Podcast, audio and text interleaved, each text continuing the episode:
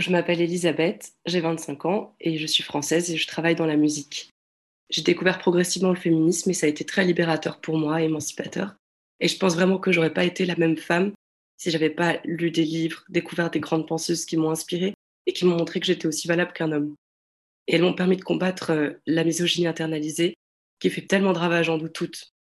Et j'ai un respect infini pour ces femmes et je les remercie profondément et je suis régulièrement émerveillée par la profondeur de leurs pensées et combien tout ça est créatif et inspirant pour nous toutes. Bonjour et bienvenue sur le podcast Rebelles du genre. Nous sommes des femmes militantes pour l'affirmation et la protection des droits des femmes basés sur le sexe et donc notre biologie. Le sexe est la raison de notre oppression par les hommes et le genre en est le moyen. Nous sommes les rebelles du genre. Nous observons aujourd'hui avec fureur des hommes qui envahissent nos espaces, agressent nos sœurs revendiquent nos droits. Conditionnées à la gentillesse et touchées par leur victimisation, les femmes mettent en général un certain temps à comprendre l'arnaque du mouvement transactiviste et commencent souvent par soutenir cette idéologie. Puis elles ouvrent les yeux, constatent sa violence et la refusent. Ce podcast est là pour donner la parole à des femmes qui expliqueront pourquoi et comment elles sont devenues critiques du genre et qui témoignent de leur parcours. Écoutons leurs paroles. Je pense en fait que j'ai toujours été critique du genre parce que en fait dès que j'ai commencé euh, à regarder un peu des choses féministes etc et quand je suis tombée sur des paroles de femmes qui faisaient scandale à ce sujet en fait je voyais pas quel était le problème. J'étais immédiatement d'accord avec elles. Par exemple euh, le tweet de J.K. Rowling qui avait fait un gros scandale ou le thread sur Twitter qui avait fait Margaret Stern. Moi quand je disais ça je la connaissais pas mais je me suis tout de suite dit bah elle a raison je vois pas enfin où est-ce qu'il y a un débat quoi. Et euh, ça m'a tout de suite parlé en fait. Et moi, enfin, ce que j'ai vraiment envie aussi de rappeler par rapport à tout ça, c'est que euh, l'oppression des femmes, moi, c'est ça qui me touche, c'est qu'elle dure depuis littéralement des siècles et qu'elle est systématique et qu'elle se fonde sur notre biologie. Et que plus on parle de genre, plus on change ou on invisibilise cette réalité historique et sociale. Et moi, je suis souvent bouleversée quand je pense à toutes les femmes à travers l'histoire qui ont souffert, qui ont été violées, mariées de force, qui ont fait des enfants alors qu'elles n'avaient pas envie, qu'ils n'avaient même pas le choix de se poser euh, la question de ce qu'elles voulaient faire euh, dans la vie. Par exemple, à une certaine époque, j'étais en études euh, de droit et j'avais vu que dans le code d'Amourabi, qui est un des plus anciens écrits de droit, il y avait déjà des règles du style si un homme a des dettes, il peut vendre sa fille pour les rembourser. Ou s'il doit subir une condamnation à mort, il peut remplacer par sa femme ou sa fille. Enfin, faut imaginer le truc, quoi. Moi, je trouve ça vraiment dingue. Et à chaque fois, ça me bouleverse de voir que depuis si longtemps, c'est la même logique. Et voilà, je trouve que c'est super important pour moi de rappeler constamment en fait que dans le féminisme, on se bat pour les femmes à travers l'histoire et les femmes dans le monde, et pas juste euh, pour des débats qui, moi, bah, paraissent vraiment comme des choses euh, qui n'ont rien à voir avec le sujet. Du coup, voilà. Mais ce dont je veux le plus parler, c'est le viol que j'ai subi de la part d'un homme, donc qui m'a violée en tant qu'homme, mais qui m'a annoncé plus tard s'identifier en tant que femme. Et euh, déjà, ce que je veux préciser, c'est que moi, je n'utilise jamais cette histoire dans des débats à chaque fois que j'en ai sur ce sujet, parce que je trouve que mon vécu, par ailleurs, n'a rien à voir avec mes convictions politiques. Enfin, je déteste qu'on me dise tu penses ça parce que tu as vécu ça. C'est faux, c'est plus complexe que ça. On peut partager euh, une opinion politique sans avoir subi ce que les gens, euh, les principaux concernés. Quoi. Donc voilà. Mais je sais maintenant qu'après avoir vécu ça, je pourrais jamais changer de position, tout simplement. Mais j'ai vraiment besoin de parler de cette histoire parce que, fait, actuellement, c'est une sorte de tabou dans ma vie. Parce que du coup, euh, quand je raconte ça, si je parle de mon viol, il faut aussi que je parle de cette suite. C'est-à-dire que la personne qui me l'a infligé, enfin, un homme qui me l'a infligé, c'est ensuite dit comme femme. Et en fait, je sais qu'il y a plein de gens à qui je dirais ça qui pourraient réagir un peu en mode euh, non, mais du coup, elle a fait ça, ou non, mais peut-être respecte son genre, j'en sais rien, mais en fait, je trouve ça dingue. C'est cette idée que euh, le viol, qui est une violence un peu de base qu'on fait aux femmes, devient un nouveau tabou quand c'est fait par des personnes trans, en fait. Voilà. Pour euh, raconter cette histoire, et je la raconter avec des détails parce que pour moi, c'est important pour euh, essayer de décrypter le sens de ce qu'il dit et de ce que moi je dis. Donc en fait, à cette époque, c'était un ami et il était venu euh, dîner un soir chez moi. Et moi, je venais de rompre avec quelqu'un avec qui j'étais depuis très longtemps. J'étais assez perdue, inquiète sur ma désirabilité, etc. Et euh, en fait, je le voyais vraiment comme un ami. Pour moi, c'était la friend zone et j'avais même pas imaginé qu'il pouvait se passer quelque chose euh, d'amoureux entre nous, ou de sexuel. Et en fait, la soirée s'est terminée très tard, vers 4 heures du matin. Et au moment où il allait partir, je comprends pas trop ce qu'il fait parce que il se rapproche de moi. Genre, si je vais à un endroit dans la pièce, bah, il se rapproche très près de moi. L'endroit, il se rapproche très près je comprends pas ce qu'il veut. Et en fait, au bout d'un moment, il m'embrasse sans rien dire et on couche ensemble. Donc sur le moment, j'étais, j'étais un peu sonnée, mais en un sens, j'étais contente d'avoir suscité du désir chez un homme, puisque j'étais un peu inquiète de ça, du coup, après ma rupture. Et en même temps, c'était pas très clair pour moi ce qu'on faisait, dans le sens où, en fait, euh, moi, j'ai pas pu exprimer de consentement clair, ni envers lui, ni envers moi. Je n'étais pas très sûre de vouloir, en fait. Et euh, on devait se revoir quelques semaines plus tard, et j'avais réfléchi entre temps, et je m'étais dit, en fait, j'ai pas spécialement envie d'avoir une relation de ce type avec lui, je vais lui en parler, et voilà quoi. Et en fait, euh, le soir venu, une fois avec lui, en fait, je sais pas comment lui dire et j'y arrive pas en fait. Et je sais pas comment formuler ça. Et en fait, on réentame un rapport sexuel. Et je me sens pas vraiment de refuser déjà parce que je l'ai invité, parce qu'il est chez moi, parce qu'il est tard, parce que j'ai le sentiment de voir quelque chose. Enfin là, j'explique tout ça un peu, un peu froidement, mais c'est parce que j'ai analysé depuis, puisque ça s'est passé quand même il y a quelques années. C'est juste la mécanique horrible du viol. Je suis désolée, du coup, il y a des travaux chez mes voisins, donc euh, vous allez entendre un peu de bruit. Euh, voilà. En fait, si c'était arrêté là, ça aurait fait partie de la zone grise à la limite. Sauf qu'il y a une suite, malheureusement.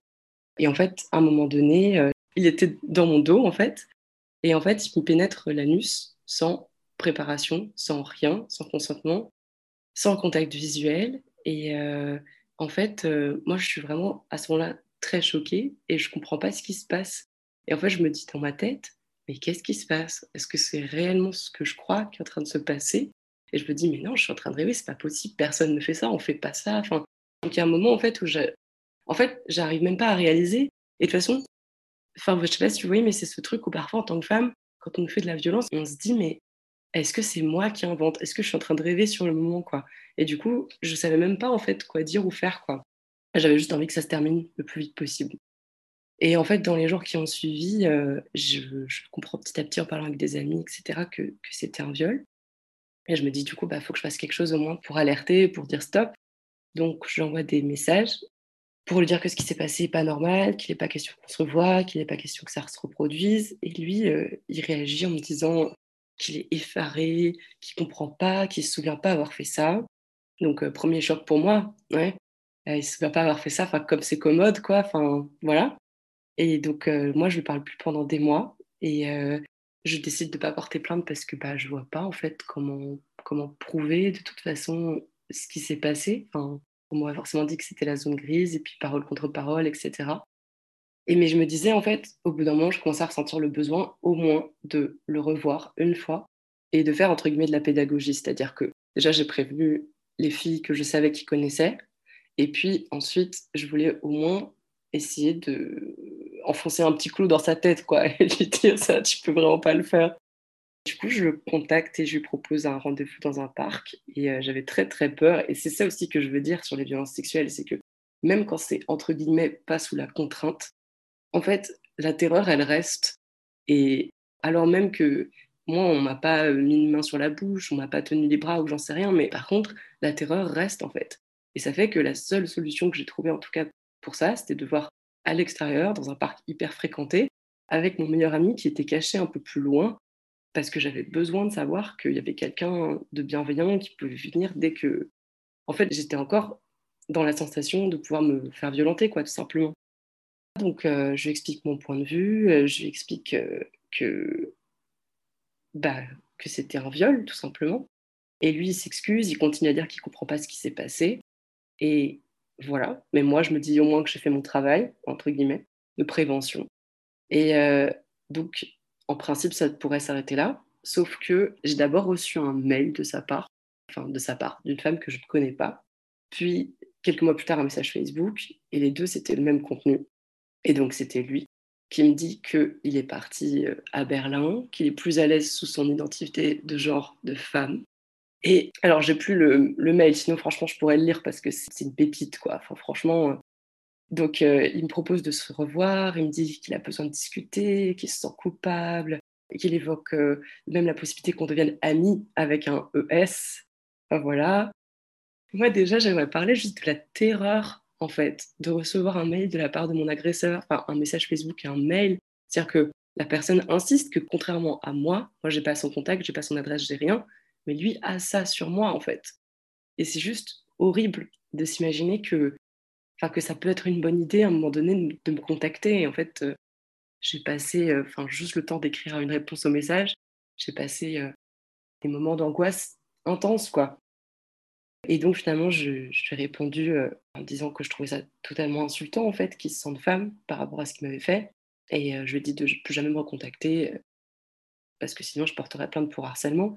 Et je suppose que ça a marché parce que jusqu'à présent, j'ai jamais reçu de nouvelles. Et tant mieux, clairement. Et en fait, je détaille ce viol parce que pour moi, c'est vraiment important. Et je pense que ça montre vraiment pourquoi est-ce que ça n'a aucun sens que cette personne qui m'a violée dise être une femme alors que c'est un homme. En fait, déjà, il faut imaginer que ça veut dire, et ça, moi, ça me met dans une colère folle personnellement, que je pourrais aller dans un groupe de parole, par exemple, réservé aux victimes de violences sexuelles, et pour peu que ce groupe de parole soit ouvert aux femmes trans, du coup aux hommes trans identifiés, je pourrais me retrouver avec mon agresseur. Genre, tiens, salut. Enfin, je, trouve que ça, ça fait pas sens deux secondes, quoi. C'est horrible de penser que même les espaces qui devraient être des espaces de sororité, de solidarité, enfin d'entraide entre femmes, je pourrais trouver là la personne qui m'a fait du mal, quoi. Et en plus, cette personne évolue dans un milieu artistique, culturel, etc., très privilégié. Et en fait, d'imaginer que les gens vont le respecter, vont peut-être le valoriser pour être, enfin, potentiellement, enfin, une femme trans, donc un homme trans identifié, reconnu pour son travail, etc. Enfin, moi, je trouve ça grave, en fait, parce que cette personne est un violeur. Et en fait, on va les valoriser, ou je sais pas, alors même que c'est des hommes qui ont fait du mal à des femmes. Et surtout, ce que je veux dire aussi, et pour moi, c'est pour ça que je veux vraiment décrypter cette situation, c'est que cet homme m'a violée en utilisant sa socialisation en tant qu'homme. C'est-à-dire qu'il a tiré avantage du fait que je suis une femme, que j'étais flattée à l'idée qu'un homme me désire, que je ne trouvais pas de raison sur l'instant de refuser parce que c'était un mec beau, sympa, etc. et que je vivais entre guillemets comme une sorte bah, d'honneur, quoi.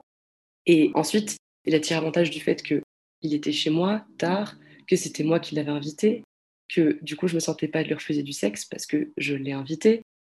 Et voilà, et depuis j'ai vraiment vachement déconstruit toutes ces idées en moi, mais à l'époque j'étais encore jeune et je pensais encore comme ça, quoi, tout simplement.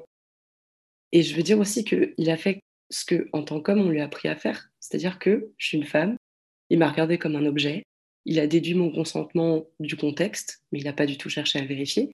Puis tout simplement, il m'a violée avec son sexe, son pénis, qui est un attribut masculin par excellence. Et il a fait ce que font les hommes depuis, euh, depuis toujours, en fait, c'est-à-dire forcer les femmes, tirer euh, leur plaisir d'un corps euh, qui est même pas partant, quoi, qui juge à leur disposition. Et je me dis, en fait, le plus incroyable, c'est qu'il ne se rappelle pas de ce qu'il a fait. Et pour moi, c'est un peu le, le truc ultime. C'est-à-dire, est-ce qu'il est vraiment bête? Est-ce qu'il est dans le déni? Est-ce qu'il ment vraiment, enfin explicitement Je sais pas. Mais le simple fait qu'il se souvienne pas, pour moi, prouve, enfin, il a preuve même en fait qu'il m'a pas regardé en tant qu'égal, qu'il m'a pas regardé en tant qu'humaine, et que j'ai juste été utilisée dans un, dans un fantasme solitaire de sodomie, quoi. Mais du coup, c'était pour ça aussi que, au tout début de mon témoignage, je, je remerciais vraiment les féministes et je disais à quel point j'étais reconnaissante envers elles parce que, en fait, c'est vraiment tous ces écrits et toutes ces réflexions qu'elles ont eues qui me permettent aujourd'hui de prendre tant de recul sur la situation. Enfin, moi, euh, c'est vraiment horrible, hein, mais juste après le viol, je me disais, j'ai essayé la sodomie. Enfin, il y avait un truc où je me disais, bon, bah ok, euh, j'ai un sentiment un peu de malaise, mais euh, bah, j'ai fait une nouvelle expérience sexuelle, quoi. Et dans les jours qui ont suivi, j'ai réalisé tout ce qui n'allait pas, j'ai réalisé combien je me sentais mal, etc. Mais il y a effectivement une sorte d'influence aussi de clairement de la pornographie où en fait, en fait, on se pose même plus la question pour soi de ce qu'on veut, de notre propre consentement et des situations. Et je pense que c'est ce que j'imagine aussi ce qui a peut-être pu se passer pour lui, quoi.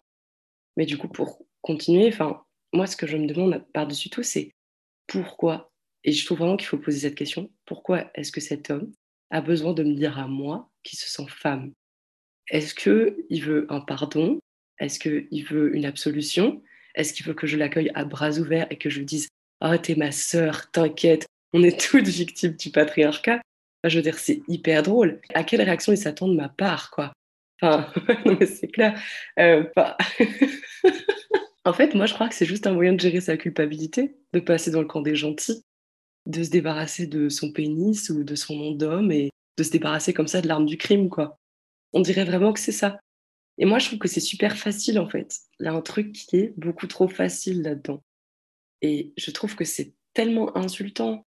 Moi, je me suis violée par un homme, à raison de son éducation d'homme, de mon éducation de femme. Et ensuite, j'entends qu'il se sent être une femme.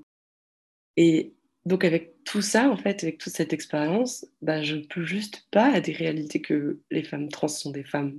Enfin, les hommes restent des hommes, peu importe comment ils s'habillent, peu importe quelles opérations ils subissent, etc. C'est une question de construction mentale, quoi, qui commence très tôt.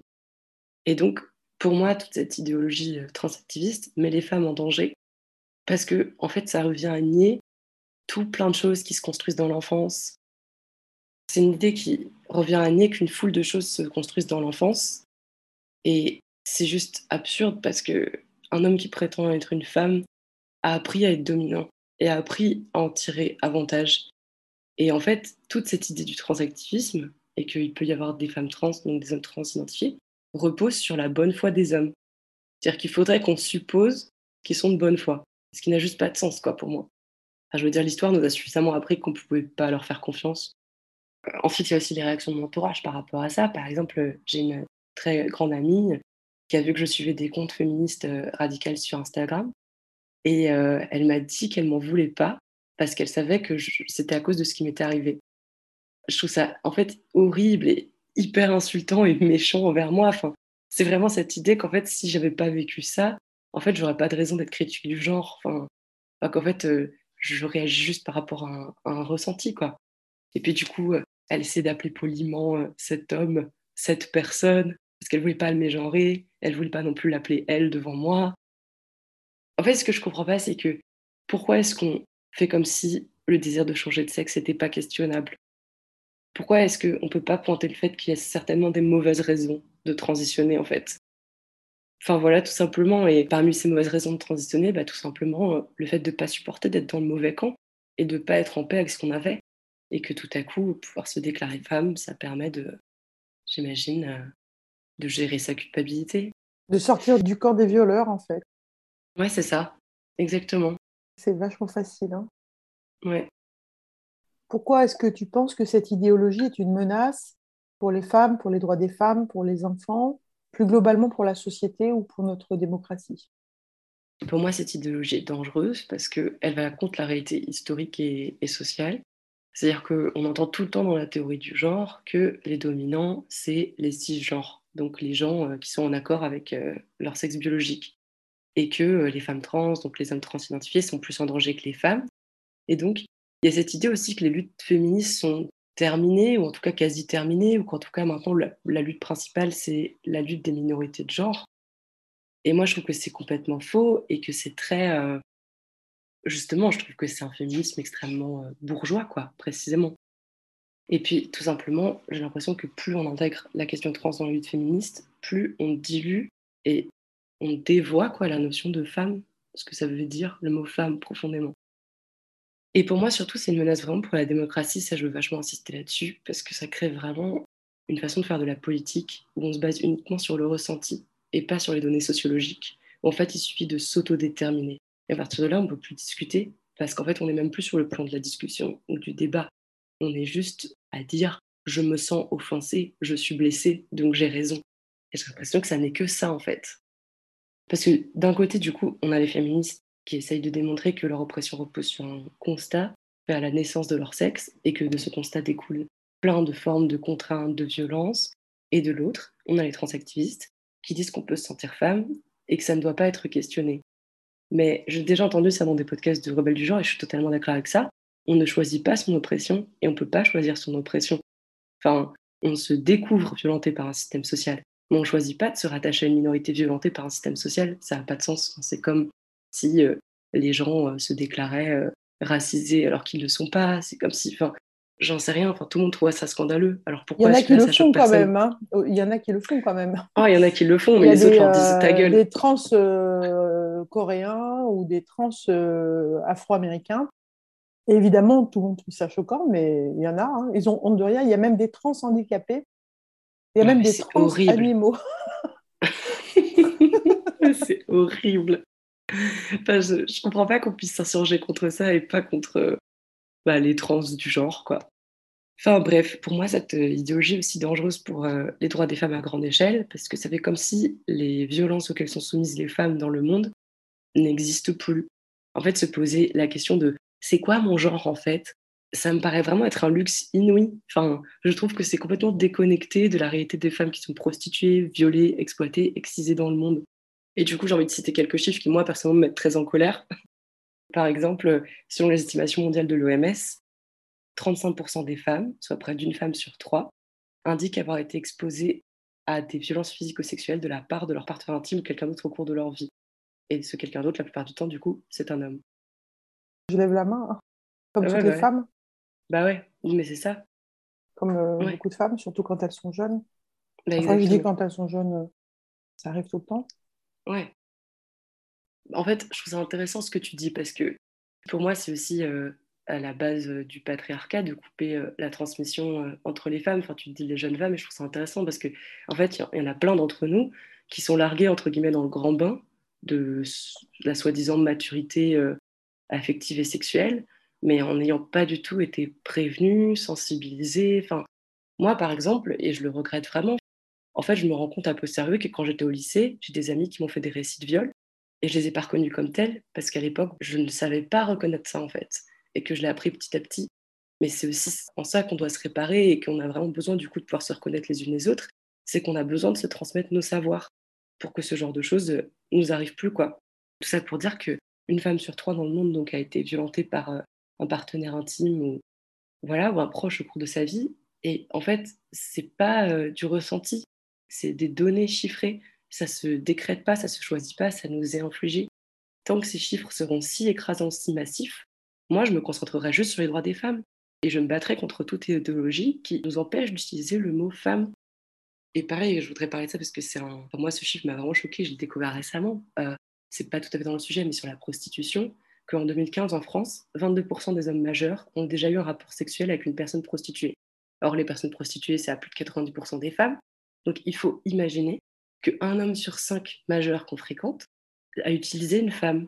Moi, ça, je trouve ça hyper grave. J'essaie d'imaginer euh, des hommes que je croise, euh, mes profs, euh, mes collègues, des amis de mes parents, et d'imaginer qu'en fait, ces hommes, peut-être la veille, la semaine dernière, ont baisé une fille de mon âge qui était peut-être forcée, esclavagée, enfin, et de toute façon était en situation de prostitution, donc je pense, pour ma part, pas très consentante.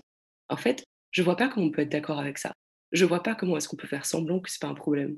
Et du coup, je vais intervenir aussi puisque tu fais le lien, mais je crois que tout est lié. Tu parles de prostitution. Heureusement, maintenant, depuis le 13 avril 2016, on a une loi abolitionniste qui euh, mmh protège les personnes en situation de prostitution et qui met les torts là où ils sont, c'est-à-dire euh, sur les, euh, les acheteurs d'actes sexuels, sur les violeurs et sur les proxénètes également. Donc au moins la France va dans la bonne direction en mettant les, les bons mots. Maintenant, il faudrait des actes, hein, bien sûr, et notamment euh, la vraie verbalisation des violeurs et notamment d'acheteurs d'actes sexuels sur les mineurs. Ça, c'est un combat, c'est incroyable parce qu'on a un grand nombre de, de, femmes en situation de prostitution qui sont des, des jeunes femmes, voire très jeunes femmes, et c'est pas reconnu comme des viols aujourd'hui. C'est jamais, jamais, jamais euh, euh, traité aux assises, alors que ça devrait être systématiquement le cas.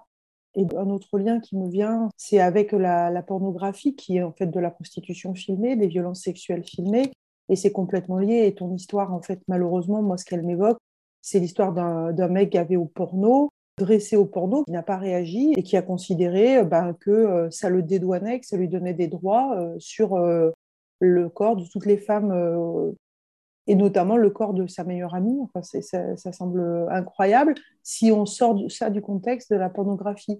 Notre société est gavée au porno et c'est une plaie. Et c'est pour ça qu'il y a vraiment un lien très étroit. Donc tu dis, je ne suis pas sûre que ce soit dans le sujet, mais si, c'est complètement dans le sujet. Il y a un lien euh, direct entre la transidentité, l'utilisation de pornographie et les violences sexuelles Et euh, effectivement, là, tu le démontres vraiment très, très bien. Et c'est intéressant que tu aies pu le dire. Et puis, autre chose aussi, euh, bah, les féministes, elles sont là pour ça. Quoi. Elles sont là pour cette transmission. Elles sont là pour mettre les mots sur ce qui se passe. Dire qu'un viol est un viol. Oui, moi, c'est seulement depuis que je milite que j'ai pu comprendre qu'à 20 ans, j'ai été violée, en fait. J'ai mis des années avant de mettre le, mot dessus et, plus vite on comprend ce que c'est, plus vite on peut se battre contre et sortir euh, au grand sécateur et faire le nécessaire. Exactement. Parce que c'est vraiment ça qu'il faudrait faire. Voilà. Mais par rapport à ça, moi j'avais beaucoup réfléchi après cet événement aussi au concept de zone grise que je trouve très grave en fait. En fait, il n'y a pas de zone grise. non, il n'y a pas de zone, a pas de friend zone non plus d'ailleurs. Non, non, non, bien sûr. Mais c'est juste qu'il n'y a pas de zone grise dans la mesure où euh, en fait, euh, à partir du moment où il y a un malaise, où il y a un truc qui n'est pas clair, en fait, c'est qu'il y a un viol. il y a juste du désir ou il n'y a pas de désir? Exactement. C'est pas euh, oh, je sais pas trop. Enfin, je sais pas trop, c'est non en fait. Euh, c'est ça. Tant que c'est pas un, oui tout à fait franc et, permanent, c'est un non. Ouais.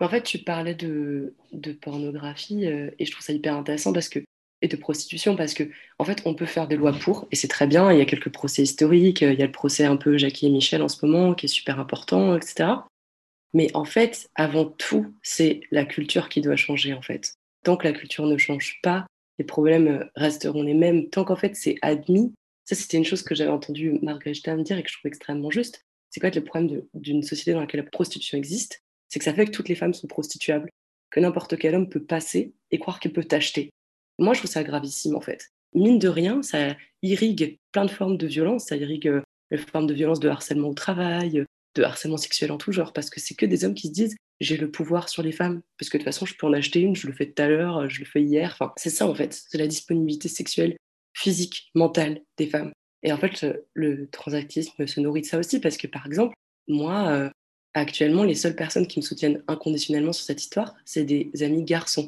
c'est mon copain et c'est euh, mes amis garçons en fait. Et alors j'ai comme quelques amis filles qui sont plus sensibles à ça, mais je suis assez frappée en fait de voir à quel point c'est plus facile pour des hommes un peu sensibilisés au féminisme de condamner ça que pour des femmes, parce qu'il y a encore ce truc de euh, d'être euh, un peu trop formaté à l'empathie et ne pas oser questionner le ressenti de quelqu'un, ne pas oser dire ce ressenti n'est pas légitime, c'est un abus de pouvoir, tout simplement. Qu'est-ce qui t'a décidé à témoigner sous ta réelle identité? Euh, Est-ce que tu as déjà subi des pressions, des menaces? Est-ce que tu perçois un danger? Euh, dans ton entourage professionnel, personnel Ou est-ce que tu as peur pour tes proches Ou est-ce que tu te sais euh, parfaitement en sécurité pour parler librement? En fait, moi, j'ai envie de témoigner avec mon nom et ma voix. C'est vraiment important pour moi, justement parce que, en fait, je me sens très souvent obligée de me censurer. J'ai l'impression en fait, de devoir me cacher constamment d'être féministe radicale, tout simplement parce que j'ai peur. Et en fait, as raison, quand on voit certaines réactions de personnes, toutes les femmes qui prennent la parole et qui se font harceler. Et euh, donc, tout ce que j'ai eu pour l'instant, c'est des débats un peu euh, animés et, des amis qui ont de la tolérance pour ce que je dis parce que, comme mon ami, ils savent que je me suis fait violer. Donc, euh, voilà. Moi, je suis gênée par cette sensation que on m'accorde une sorte de, de bénéfice ou de sursis avant de m'insulter de transphobe parce que mes amis savent ce qui m'est arrivé comme si ça décrédibilisait en réalité ma parole et mes opinions politiques en fait. Et euh, moi, j'ai envie de témoigner parce que en fait, le viol est une thématique centrale des violences faites aux femmes. Et en fait, il redevient tabou et inaudible, comme j'avais dit plus tôt, quand il est commis par des personnes trans, enfin, donc des hommes trans identifiés.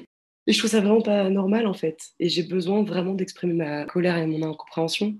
Et voilà, tout simplement. Et en fait, euh, je n'ose pas parler de mon histoire plus publiquement, alors même que j'ai besoin de le faire, je pense, parce que je pense que ça a une portée politique tout simplement parce que j'ai pas envie euh, qu'on piétine mon histoire et qu'on piétine mon récit, quoi. Donc euh, c'est vraiment en fait hyper important pour moi et je suis très reconnaissante à ce podcast d'exister parce que j'ai toujours eu la sensation que cette histoire avait une portée politique et j'avais l'impression jusqu'à présent de ne pas avoir pu en faire quelque chose. Et pour moi, ça fait vraiment partie de ma reconstruction en fait de témoigner là.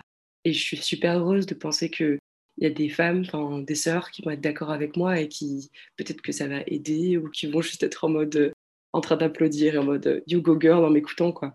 Et j'ai envie de dire vraiment que mon vécu est pas marginal, quoi. Je suis pas tombée sur euh, l'exception euh, qui confirme la règle, parce que moi, toutes les fois où j'étais la plus gravement violentée par des hommes, c'était donc des hommes soi-disant sensibles à ces questions de queer, de sensibles au féminisme, etc. En fait. Donc pour moi, c'est la plus vaste arnaque, justement. Comme c'est pratique. Oui, comme c'est commode, ouais, comme c'est pratique. Mais vraiment, franchement. Enfin, voilà. Et euh, donc, je voulais dire aussi vraiment à quel point je suis, euh, je suis vraiment en fait tellement en colère que le transactivisme prenne tant d'ampleur et tant de place dans le débat public. Je trouve ça indigne et dégoûtant. Et je suis aussi en même temps vraiment émue quoi, de, bah, comme je l'ai dit, de pouvoir parler à des personnes dont je sais qu'elles me comprennent et de donner une forme politique à cette histoire et à ce récit. Voilà, donc euh, vraiment pour ça, merci beaucoup de, de m'enregistrer. As-tu une anecdote à raconter sur un événement qui t'a marqué concernant la transidentité ou le transactivisme? Oui, alors moi, c'est pas vraiment des anecdotes, mais c'est plus des. Enfin, j'ai vraiment entendu des pépites euh, dans le podcast d'anecdotes, et j'en ai vraiment pas des aussi stylées, mais je voudrais poser vraiment des questions philosophiques en fait. Parce que, par exemple, euh, une chose qui m'a beaucoup marqué, c'était une réflexion de Dora Muto, où elle disait que en fait, le transactivisme reposait sur une croyance c'est-à-dire qu'il y a un genre rattaché à l'âme ou à l'esprit. Puisque si on n'est pas né dans le bon corps, ça veut dire que ce qui fait le sexe est rattaché à quelque chose de plus profond, de plus intérieur, donc potentiellement bah, l'âme, quoi. Et en fait, c'est une idée métaphysique, c'est une croyance. Donc on devrait avoir le droit de la questionner. Et en fait, supposer qu'il faille changer de sexe pour euh, correspondre à un ressenti interne, c'est paradoxalement renforcer l'importance du genre et réaffirmer le genre comme structurant et fondamental et ça s'oppose en fait à la lutte des femmes qui, depuis des siècles, cherchent à distinguer leur nature biologique et leur destin genré, qui cherchent en fait à, s'échapper entre guillemets de ce que leur impose leur biologie, quoi. Et là, on dirait en fait qu'il faut retomber dedans, en quelque sorte. Donc j'ai l'impression tout simplement que les idées du transactivisme et du féminisme ne coïncident pas à la base. Et aussi vraiment, moi c'est une question que j'en ai marre qu'on la pose pas, d'un point de vue écologique et philosophique en fait, c'est toujours cette idée qu'il faut tordre la nature, qu'elle ne correspond pas, qu'elle est mal faite, qu'elle n'est pas fonctionnelle, que c'est une entrave au développement humain. Et qu'au lieu de puiser dans ses ressources intérieures et trouver une façon de vivre son sexe biologique en accord avec ses valeurs, et euh, très loin des stéréotypes et des destins tracés, eh ben, ça renforce l'idée que le sexe biologique est à l'origine d'un destin. Et ça montre que, au final, encore dans nos sociétés, c'est plus facile de changer en tant qu'individu que de changer les normes sexistes.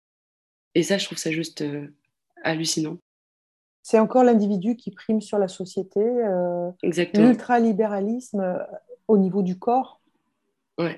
Et c'est cette idée à chaque fois, enfin, par rapport à l'écologie, que en fait, il y a un progrès technique, mais en fait, on se pose même pas la question de est-ce que c'est éthique de s'en servir, est-ce que c'est bien, est-ce que c'est juste? C'est tout de suite, on saute dessus en fait. Il n'y a aucune réflexion. En fait, je trouve ça hyper drôle de penser que les gens puissent à la fois se croire écolo ou se sentir concerné par toutes ces idées, qu'ils puissent refuser les OGM, mais qu'ils ne soient pas dérangés par le concept de prendre des hormones pour changer de sexe, en fait.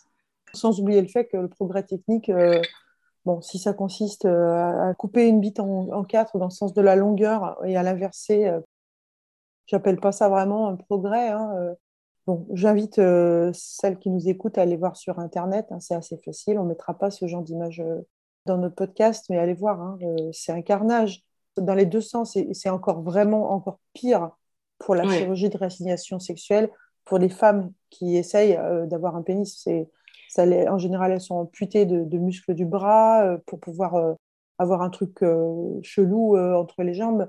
C'est voilà, progrès technique, c'est très très très relatif. Hein, sans parler de tous les effets sur la santé et sur l'environnement des prises d'hormones. Mais c'est vraiment la question de est-ce que ça vaut le coup quoi? En tout cas, moi, j'ai pas l'impression. Est-ce que ça a un sens euh, individuellement comme collectivement euh, Non. Et, j'espère que la société s'en rendra vite compte quand même. Ben, moi aussi. Puis il y a autre chose aussi, euh, ça je vais reprendre aussi les propos de quelqu'un qui est parlé dans le podcast, mais je trouve ça extrêmement juste, par rapport à cette question de, des transitions jeunes, enfin de prendre des bloqueurs de puberté, de faire transitionner des enfants, etc. C'est vraiment cette question, puisqu'on considère qu'il peut y avoir de consentement au sexe avant 15 ans, pourquoi est-ce qu'on considère qu'il peut y avoir consentement à un tel changement médical? Enfin, moi, je comprends pas en fait. C'est juste euh, aberrant. Si on ne peut pas consentir sexuellement, on ne peut pas consentir à changer de sexe. Ça me paraît l'évidence même. Est-ce que tu as quelque chose à ajouter?